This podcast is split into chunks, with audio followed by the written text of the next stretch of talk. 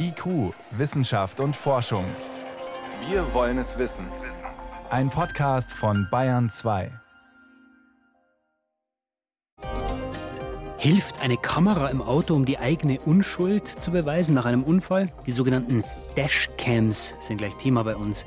Außerdem fragen wir, warum die Industrie gegen das Verbot von Bisphenol A kämpft. Aber zuerst reisen wir um die ganze Welt auf den Spuren von Tausenden von Tieren.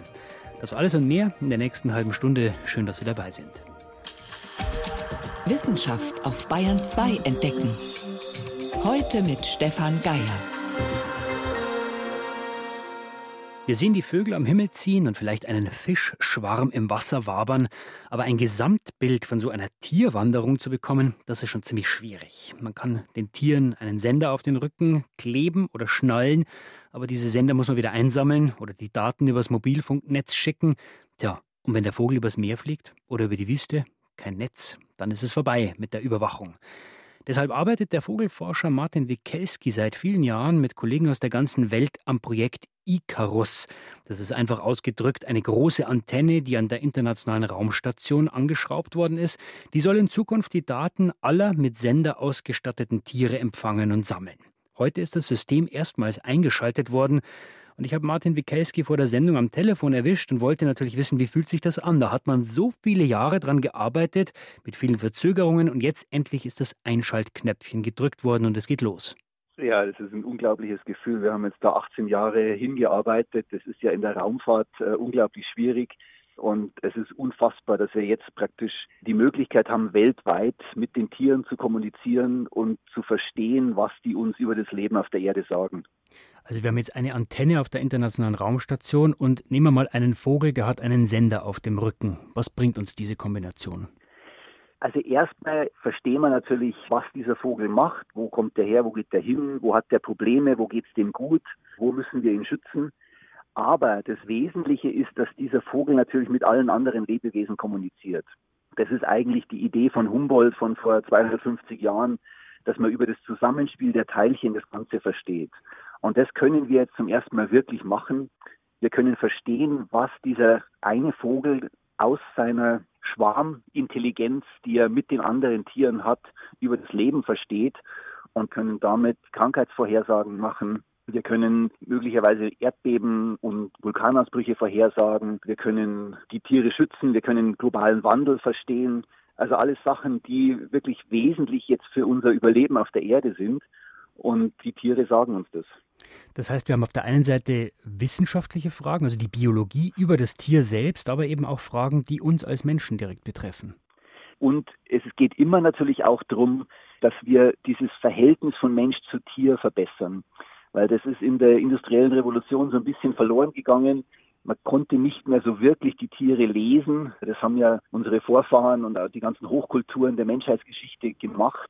Und jetzt können wir das wieder. Jetzt gehen wir wieder auf die Tiere zu und fragen diese ja, die Individuen, die am besten über das Leben auf der Erde Bescheid wissen, wir können sie abfragen, was wisst ihr denn aus jedem Winkel der Erde? Können Sie uns da noch ein paar Beispiele sagen, was uns die Tiere durch ihre Wanderungen zum Beispiel verraten können? Also wir können zum Beispiel Flutkatastrophen erkennen und vorhersagen. Die Tiere wissen das oft vorher. Wir können zum Beispiel über das Verhalten von Tieren auf den Bauernhöfen in den Abruzzen sagen, wann und wo ein Erdbeben wahrscheinlich auftreten wird. Wir können über die erhöhte Körpertemperatur von Enten in China sagen, dass dort eben sehr wahrscheinlich die nächste Vogelgrippe kommt mhm. und dann Vorhersagen machen, wie die nach Europa kommt.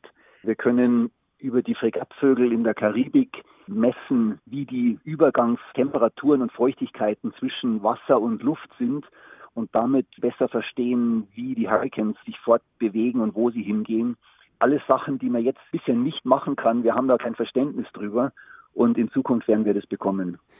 Jetzt kann ich mir vorstellen, wenn man eine Ente beobachtet, dann kann man noch relativ wenig sagen. Gibt es denn so eine kritische Masse? Also so und so viele Tiere müssen mir ihre Daten über diese Sender übermitteln, damit ich wirklich diese Daten deuten kann und auch wirklich was damit anfangen kann? Ja, zum Beispiel, wenn ein Storch in die Wüste fliegt und sich da aufhält, dann sagt uns das noch gar nichts. Wenn jetzt aber zehn besenderte Störche in dieselbe Wüstengegend fliegen, dann wissen wir, oh, da kommen die nächsten Wanderheuschrecken hoch. Und damit haben wir für die FAO oder für die WHO eben eine ganz wichtige Aussage, wo ist die nächste Wanderheuschreckenplage. Wie viele Tiere wir genau brauchen, für welche Vorhersagen, was sie uns wann sagen können, das wissen wir im Moment noch nicht. Dafür müssen wir noch ganz viel forschen, aber das werden wir in den nächsten Jahren rauskriegen. Jetzt läuft das System, wird wahrscheinlich dauern, bis die ersten Daten da wirklich mal ausgewertet sind. Welche Frage, Herr Wikelski, wenn Sie sich aussuchen könnten, würden Sie sie gern beantworten? Wo würden Sie richtig leuchtende Augen bekommen und sagen, das hätten wir ohne Icarus nie geschafft? Ah, das sind so viele Fragen. das ist wirklich jeden Tag eine. Zum Beispiel, es gibt ungefähr 100 Millionen Flughunde in Afrika. Wie wichtig sind diese Baumpflanzen für die Samenausbreitung in Afrika? Oder wie ziehen unsere heimischen Amseln? Warum ziehen denn Tiere überhaupt? Wie entscheiden sie sich jetzt loszugehen? Das sind alles Fragen, die für uns unglaublich spannend sind. Zum einen natürlich aus Naturschutzgedanken, zum anderen aus wissenschaftlichen Gedanken oder eben über diese Schwarmintelligenz. Das Icarus-System ist heute eingeschaltet worden. Die Daten von zigtausenden Tieren weltweit können gesammelt werden. Wird spannend, was wir daraus über unsere Welt lernen können. Das war Martin Wikelski. Er ist Direktor am Max-Planck-Institut für Ornithologie in Radolfzell. Ich danke Ihnen für das Gespräch, Herr Wikelski. Dankeschön.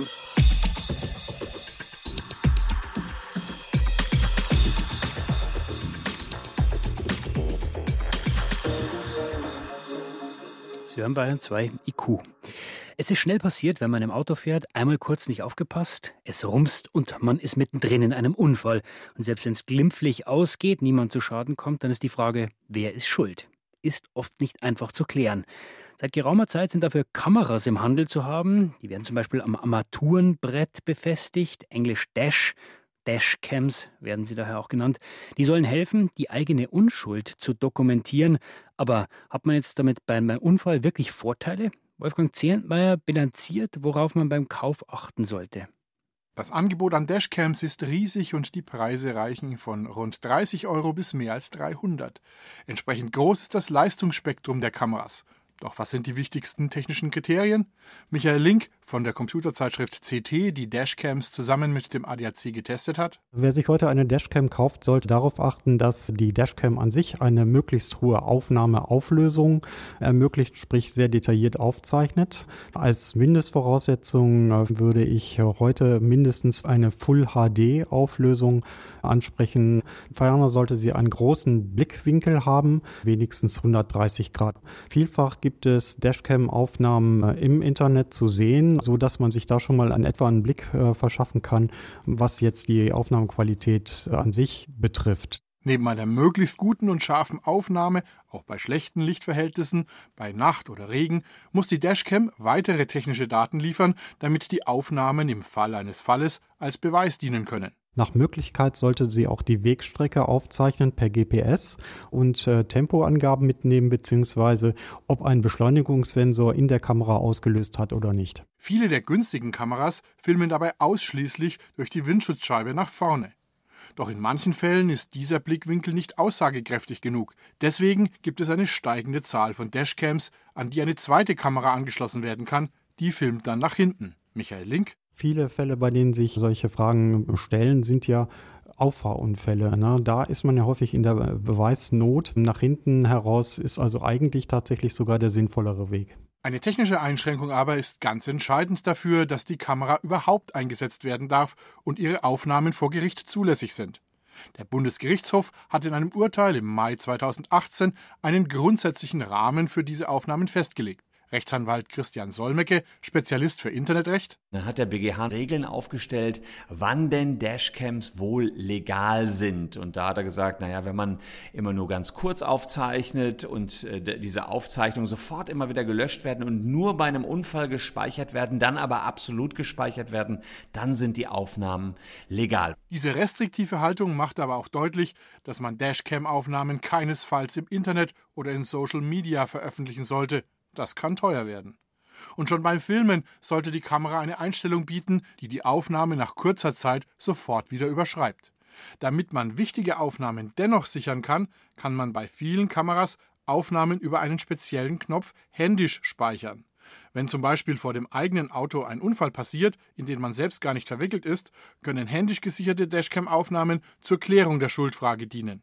Man muss nur möglichst schnell auf die Sichern-Taste drücken, um die Aufnahme zu speichern, sonst wird sie überschrieben. Weil das aber in der Aufregung schnell mal vergessen wird, ist diese Sichern-Taste aus technischer Sicht nicht die beste Lösung. Und sogar bei einem Unfall, in den man selbst verwickelt ist, ist nicht sicher, dass die Dashcam wirklich die Aufnahmen speichert, wie die Tests der Computerzeitschrift CT gezeigt haben. Michael Link wir haben in eigenen Versuchen festgestellt, dass äh, G-Sensoren nicht sonderlich zuverlässig sind. Auch Frontalaufpralle und Seitenaufpralle wurden in unseren Tests nicht immer zuverlässig erkannt, so dass dann eben auch Aufnahmen, die im Falle des Falles eben auch gerichtsverwertbar sein sollten, nicht gesichert wurden. Übrigens, die Aufnahmen können im Zweifel auch gegen den Dashcam-Besitzer verwendet werden. Ja, wenn bekannt ist, dass so eine Dashcam-Aufnahme vorliegt, dann hätte der Gegner schon die Möglichkeit zu sagen, wir wollen doch, dass diese Aufnahmen bitte schön in Augenschein genommen werden. Macht man das nicht, kann einem das tatsächlich dann zu den eigenen Ungunsten ausgelegt werden. Also solche Aufnahmen können dann auch tatsächlich zu einer Last werden. Man sollte sich also gut überlegen, ob man eine Dashcam braucht, wo man sie anbringt und wie man sie im Autoalltag dann wirklich nutzt. IQ, Wissenschaft und Forschung. Wenn Sie mehr wissen wollen, Hintergründe zum Programm von IQ finden Sie unter bayern2.de. IQ, Wissenschaft und Forschung. Montag bis Freitag ab 18 Uhr. Es steckt in Trinkflaschen, in Lebensmittelboxen oder auch in Konservendosen Bisphenol A. Das ist grundlegend für die Herstellung von vielen Kunststoffen.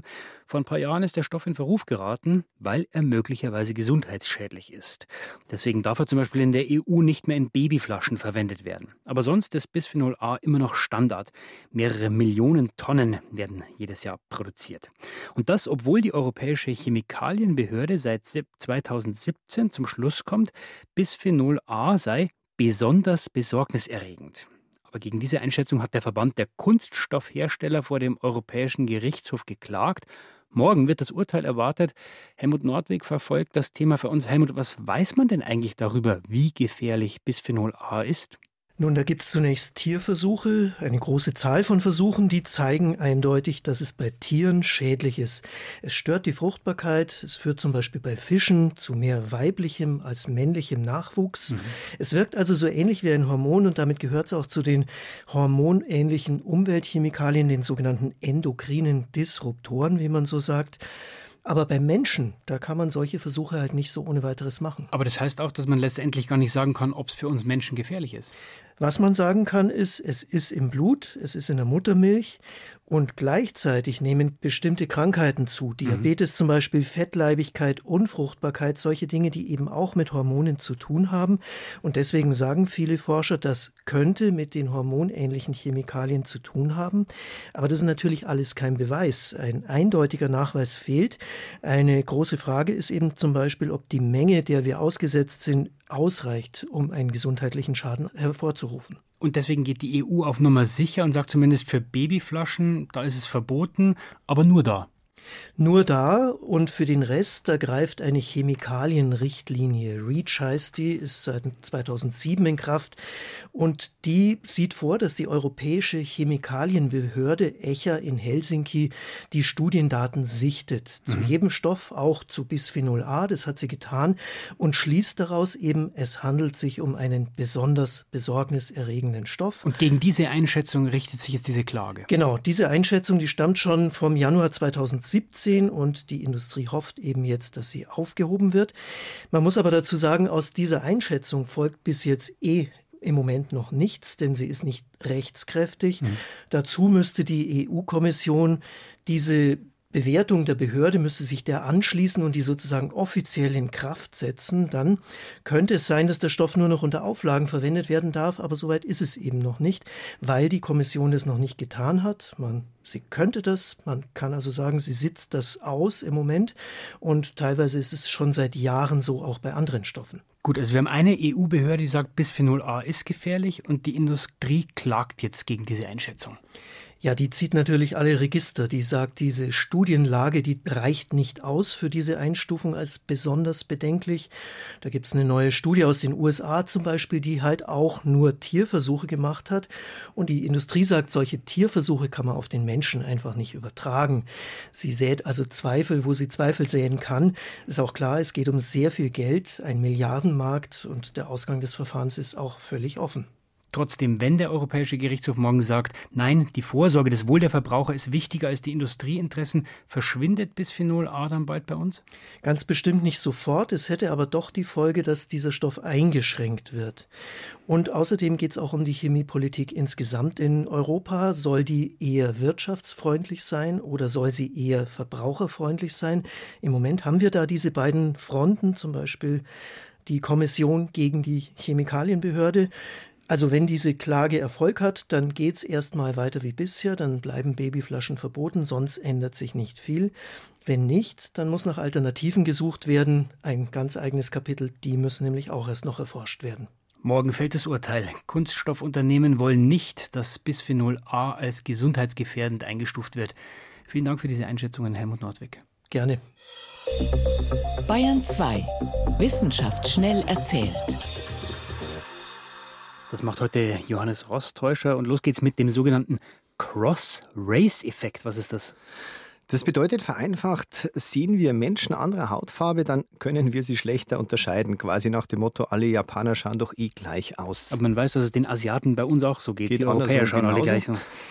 Und dieses Phänomen hat man jetzt genauer untersucht mit dunkel- und hellhäutigen US-Amerikanern im Gehirnscan. Und das mhm. Ergebnis, schauen wir Menschen anderer Hautfarbe an, dann bemüht sich unser Gehirn gar nicht erst so richtig und mit voller Kraft zu unterscheiden. Die Regionen für die Gesichtsunterscheidung werden weniger aktiv, als wenn wir Menschen mit gleicher Hautfarbe mhm. anschauen. Also eine Art Diskriminierung durch unser Gehirn. Das Gerechte ist dran, andersrum werden wir genauso diskriminiert. Und weiß man, woran das liegen könnte? Naja, möglicherweise ist unser Gehirn einfach den Umgang mit der gleichen Hautfarbe besser gewohnt, von mhm. Kindesbeinen an trainiert oder von klein auf trainiert. Eine andere Theorie, die der auch wiederum nicht widerspricht, zumindest unsere Vorfahren, die haben ja gar nicht so genau lernen müssen, wie die ausschauen, weil wenn da mal einer auftaucht, der wirklich anders ausschaut, dann weiß man auch, wer das ist. Mhm. Beim nächsten Thema geht es um Ratten, um Süßigkeiten und das blaue Licht aus Smartphone und Computer. Aha. Es ist nämlich so, werden männliche Ratten abends mit blauem Licht beleuchtet, dann fressen sie messbar mehr Zucker, genauer Zuckerwasser und haben auch einen anhaltend höheren Blutzuckerspiegel. Das heißt, der Mann sitzt vorm Computer und mampft Süßes. Ein Mann, genau. Also es sind männliche Ratten. Ratten, aber man muss dazu sagen, es sind Ratten und nicht Menschen. Mhm. Aber es ist eben eine weitere Studie, die zeigt, dass immer wieder Zusammenhänge auftreten zwischen künstlichem Licht und Übergewicht oder mehr Zuckerkonsum. In dem Fall halt bei Ratten. Und was lernen wir daraus? Also daheim das Licht aus am Abend machen? In dem Fall geht es um das blaue Licht und das heißt, man könnte bei Computer oder Smartphone auch darauf achten, dass abends da der Blaufilter aktiviert ist mhm. oder der Nachtmodus, wie auch immer das heißt, der das blaue Licht reduziert. Sowieso sinnvoll, weil das blaue Licht uns wach macht und das Einschlafen verzögert. Mhm. Wir wechseln noch in die aufregende Welt der fleischfressenden Pflanzen zur Venusfliegenfalle, die man vielleicht kennt. Die überlegt sich sehr genau, wen sie fängt und wen nicht. Wie sieht die aus, diese Venusfliegenfalle? Ja, ähm, wie eine Art Fangeisen aus Blatt. Mhm. Zwei, zwei halbmondförmige Blätter, unten zusammengewachsen, innen rot gefärbt und die sind so richtig aufgesperrt, so wirklich wie ein Fangeisen. Kommt jetzt da eine Fliege daher und ist von, dem, von der roten Farbe angelockt setzt sich drauf, dann stößt die da an ein Sinneshärchen und die Falle klappt zu, ziemlich schnell, dass die Fliege gefangen ist und dann auch verdaut wird. Aber offenbar nicht jede Fliege. Eben, die Pflanze überlegt sich ganz genau, ob es sich rentiert, wegen jeder Winzmücke dazu zu klappen. Die Uni Würzburg hat jetzt herausgefunden, das Sinneshaar, das die Pflanze da auf dem Blatt hat, muss mindestens um 2,9 Grad abgebogen werden, damit der Mechanismus in Gang kommt. Das ist wenig, aber die Haare sind wiederum so steif, dass zum Beispiel bei den großen Blättern eine Mücke das überhaupt nicht mhm. schafft. Mhm. Eine Fliege schon. Ist ja auch logisch, damit sich's eben rentiert. Aber die Venusfliegenfalle hat Gott sei Dank auch kleine Blätter im Angebot und da sind die Haare dann empfindlicher, damit sie auch bei der Mücke schon zuklappen, dass ihnen auch die Mücke nicht durch die Lappen gehen. Aber bei den großen Hauptblättern da funktioniert es eben auch nur mit großen Insekten. Also für jede Insektengröße was dabei. Wählerische Pflanzen. Vielen Dank, Johannes Rostäuscher, für die Kurzmeldungen. Jetzt ist es 18.25 Uhr. Die Durchblicker. Wissensreportagen von der Ostsee bis zum Bodensee. In unserer Reportagereihe, da geht es heute um einen Marathonschwimmer im Tierreich, den europäischen Aal. Die Larven, die kommen im südlichen Atlantik zur Welt, bei den Bermuda-Inseln. Dann schwimmen sie tausende Kilometer bis zur europäischen Küste. Dann geht es in die Binnengewässer zum Fressen und am Ende des Lebens, wenn der europäische Aal dann geschlechtsreif ist, dann schwimmt er wieder zurück in den Atlantik, legt den Laich ab und stirbt. Aber gerade in Flüssen, da versperren immer mehr Schleusen und Wehre den Weg der Aale. Das gefährdet den Bestand. Julia Beiswenger hat Wissenschaftler in Potsdam besucht. Die versuchen den Aalen zu helfen. So, jetzt starten wir hier in den Görnsee auf einem kleinen grünen Fischerboot. Und jetzt fahren wir hier rüber zu der ersten Reuse auf diesem wunderschönen See. Spiegelglatt ist die Seeoberfläche, ganz ruhig heute unter blauem Himmel. So, und da hinten sehe ich so kleine Schwimmer auf dem Wasser in der Nähe vom Schilf. Und da sind dann die Netze dran befestigt. Genau. Jetzt wird das Netz gehoben und guckt, ob Aale drin sind. Und die packen wir dann in unseren Wasserkasten. Janik Simon ist Fischereibiologe und er hat mit Kollegen vor rund 15 Jahren insgesamt 6000 kleine Aale hier ausgesetzt im See. Und jedes Jahr fahren sie raus und fangen einige Tiere, um zu gucken, wie es den Aalen geht.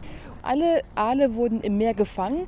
Die eine Gruppe kam gleich direkt in den See mit ein, zwei Jahren und die anderen kamen vorher noch für ein paar Monate in die Fischzucht. Genau.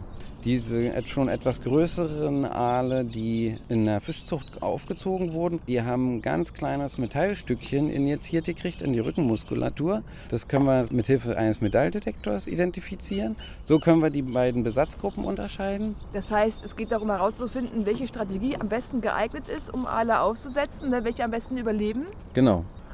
Gut. Die Alex Simon hebt also jetzt das Netz hoch. So ein runder Schlauch, ne? Dieses genau. Netz ist ein runder Schlauch. Und da drin ist ein Aal. Jetzt happelt er jetzt. Obwohl sie ja alle gleich alt sind letztendlich oder fast gleich alt, sind sie doch unterschiedlich, unterschiedlich lang. Also die, die schnell wachsen, werden natürlich dann auch schnell geschlechtsreif. Okay, das ist also so eine Strategie von der Natur dafür zu sorgen, dass nicht alle gleichzeitig geschlechtsreif genau. werden. Sie waren ja heute Morgen schon unterwegs und haben viele Netze geleert, sodass wir gleich zurück können und schauen, was Sie gefangen haben. Zack, und schon sind drei Stück. Drei Aale im Kescher. So, jetzt kommen die hier in die Wasserbottich und da ist ja Nelkenöl drin und das betäubt. Genau. So, und das müssen wir uns aber eben auch beeilen. Mein Kollege steht schon parat. 57,3 cm, das ist die Länge. 307 mhm. Gramm. Sie haben gerade den Aal an den Metalldetektor gehalten und das hat gepiept. Ja. Das heißt, das ist einer der Aale, die so ein Metallkrümmelchen in der Rückenmuskulatur haben. Und das sind ja die Aale, die nicht gleich ausgesetzt wurden in den See, sondern vorher noch eine Weile in der Fischzucht waren. Genau. Und jetzt äh, vermessen wir eben noch den Augendurchmesser mit einer Schiebelehre. Weil daran erkennen wir eben, wie weit sozusagen der Reifegrad der Aale fortgeschritten ist. Genau. Weil die Brustflosse wird größer und der Augendurchmesser wird größer als Vorbereitung für die Laichwanderung ins Meer. Er bekommt sogenannte Tiefseeaugen, dass er besser eben bei seiner Rückwanderung durch den Ozean in der Tiefsee sehen kann. 6,6 Millimeter. Was schließen Sie daraus? Ist er geschlechtsreif? Nein, ist er noch nicht. Was sind Ihre Ergebnisse? Mm, bisher? Entgegen unseren Erwartungen haben alle, die vorher in der Fischzucht waren, keine höhere Überlebensraten und kein besseres Wachstum als die Glasaale, die wir direkt in die Seen gesetzt haben. Und die Männchen werden ungefähr mit 6 bis 12 Jahren geschlechtsreif und die Weibchen mit 10 bis 15 Jahren. Und das ist eben die Varianz. Also die sind gleich alt, werden aber im unterschiedlichen Alter geschlechtsreif. Von Forschern, die Aalen helfen. Mit diesem Ausflug geht IQ für heute zu Ende. Morgen wieder 18.05 Uhr hier auf Bayern 2. Am Mikrofon war Stefan Geier.